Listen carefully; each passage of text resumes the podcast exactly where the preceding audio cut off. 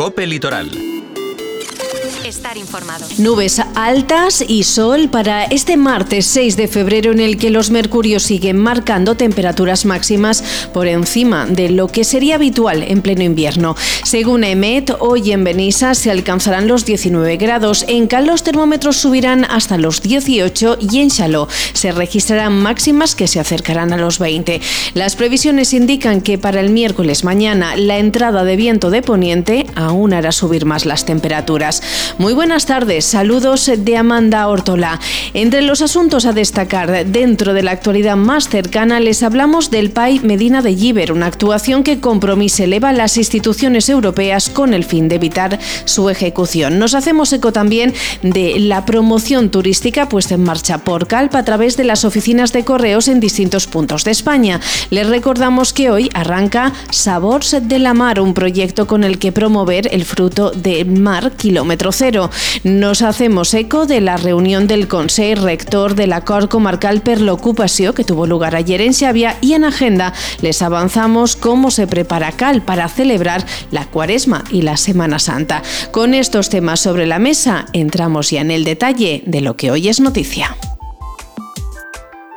El PAI Medina de Giver continúa acaparando la actualidad más cercana. La lucha abierta por la plataforma ciudadana Salvem la para frenar esta actuación urbanística que contempla la construcción de 488 viviendas unifamiliares en la conocida como la Montaña Llarga, se suma también, una vez más, la formación política Coalició Compromís, que sale en defensa del territorio y advierte de los problemas derivados de la construcción de una macrourbanización en una zona tensionada ya medioambiental e hídricamente. Esta mañana, representantes de la formación valencianista han visitado la zona, tachando el proyecto de auténtico despropósito y reprochando el apoyo del Consejo. Resulta increíble, aseguran, que atendiendo al déficit hídrico que sufrimos en la Marina Alta, se pueda llevar adelante un PAI con estas características. Así lo ha expresado Paula Espinosa, diputada de Compromís a les Corts Valencianes. La comarca ya de per si eh, té un col·lapse hídric prou important i resulta realment eh, fascinant o increïble que el govern continue donant suport a, este, a esta infraestructura. Pensem que és una, una qüestió que ve arrelada també en un moment molt, molt concret de, de quan Zaplana eh, formava part de, del, del govern i, i sembla que Amazon va per la, per la mateixa dinàmica, però clar, n'hi ha una, una diferència molt gran i és que Tants anys després, ara s'afegeix la qüestió de la problemàtica mediambiental i d'emergència climàtica. Aleshores, vull enfatitzar precisament en aquesta qüestió, en la qüestió hídrica, en un moment en què estem veient que altres comunitats autònomes, com Catalunya, però també Andalusia, están teniendo muchos problemas. Ante esta situación, desde Compromís anuncian que se ha iniciado un proceso para que las instituciones europeas sean conocedoras de esta barbarie, palabras textuales, y a través de ellas conseguir frenar una actuación que la coalición considera tan solo servirá para empeorar la situación derivada del cambio climático. Vincent Marsá es el portavoz adjunto y responsable de asuntos europeos de Compromís en les Corts Valencianes. Anunciar-vos que hem iniciat un procediment per tal de que les institucions europees també estiguen al cas de la barbaritat urbanística que està promovent el govern del Partit Popular i Vox, que torna a posar-nos en el mapa de les males notícies no només al País Valencià i al conjunt de l'Estat, sinó també en Europa hem pogut registrar, gràcies a la col·laboració de l'eurodiputada del BNG, Ana Miranda, unes preguntes a la Comissió Europea per a que siga la Comissió Europea la que posa en qüestió, per a que revise l'actual situació del Pai de Lliber. Una autèntica barbaritat urbanística que ens torna a posar en el mapa de les males notícies i de les barbaritats que hi havia en els governs anteriors del Partit Popular i Vox. No?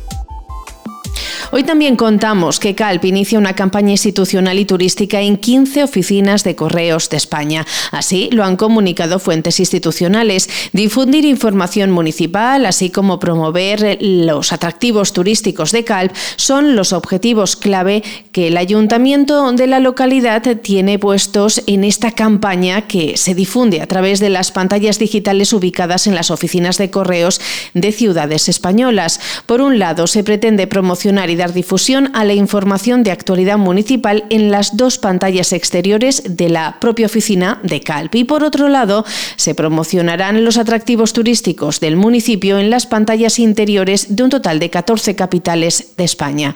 Se trata de aprovechar este nuevo canal de comunicación de la Sociedad Estatal de Correos y Telégrafos que ofrece la posibilidad de elegir entre más de 450 oficinas de toda España para hacer publicidad sobre el municipio.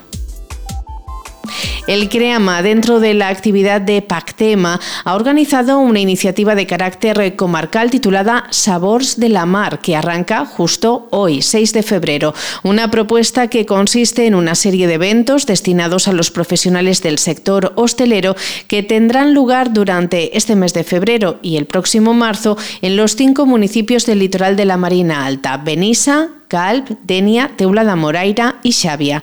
Este evento se presenta como una oportunidad única para los restauradores de la comarca interesados en conocer de cerca las últimas tendencias y oportunidades que ofrece el producto marítimo de proximidad en la gastronomía actual.